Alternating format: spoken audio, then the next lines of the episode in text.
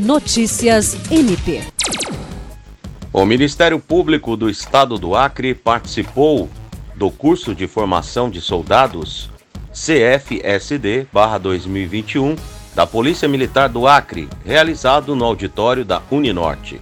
Designado pelo Procurador-Geral de Justiça Danilo Lovisaro do Nascimento, o promotor de justiça Júlio César de Medeiros proferiu palestra para 282 alunos soldados com o tema Combate ao Crime Organizado.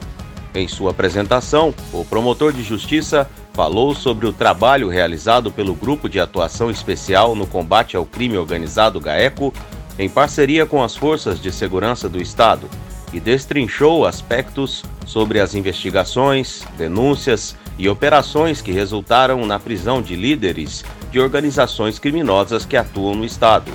Outro ponto destacado pelo promotor foi o número de 1.002 réus denunciados pelo GAECO em 2021, com aumento exponencial desde o ano de 2019, fato que foi corroborado pela diminuição do número de mortes violentas intencionais no estado do Acre.